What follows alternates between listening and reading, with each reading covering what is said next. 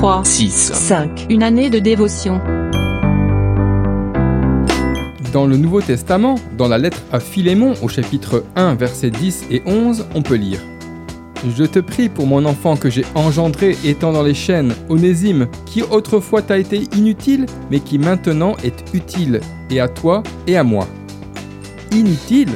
Il est sûr qu'Onésime dut entretenir cette pensée vis-à-vis de lui-même. Lui, esclave destiné à servir toute sa vie. Alors, comme pour conjurer le sort, il décida de s'enfuir de la maison de son maître avec l'espoir de trouver une vie meilleure. Et il ne s'était pas trompé, car sur sa route, il croisa Paul, l'apôtre de la grâce qui allait lui partager l'évangile et l'amener à réaliser combien il pouvait être utile à Dieu.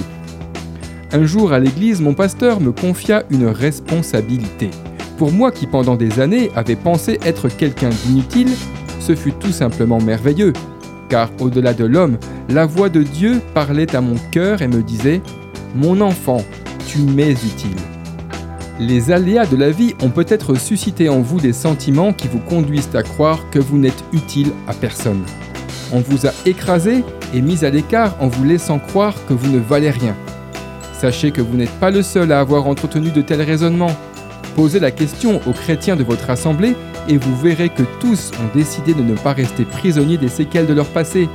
Ils ont cru en l'appel de Dieu et sont devenus utiles à son service. Dieu veut vous utiliser tel que vous êtes. Prenez la décision d'entrer à son service. Au fait, savez-vous qu'Onésime signifie utile? C'est exactement ce que vous êtes pour Dieu. D'après le livre 3, 6, 5, Une année de dévotion, de Yanis Gauthier.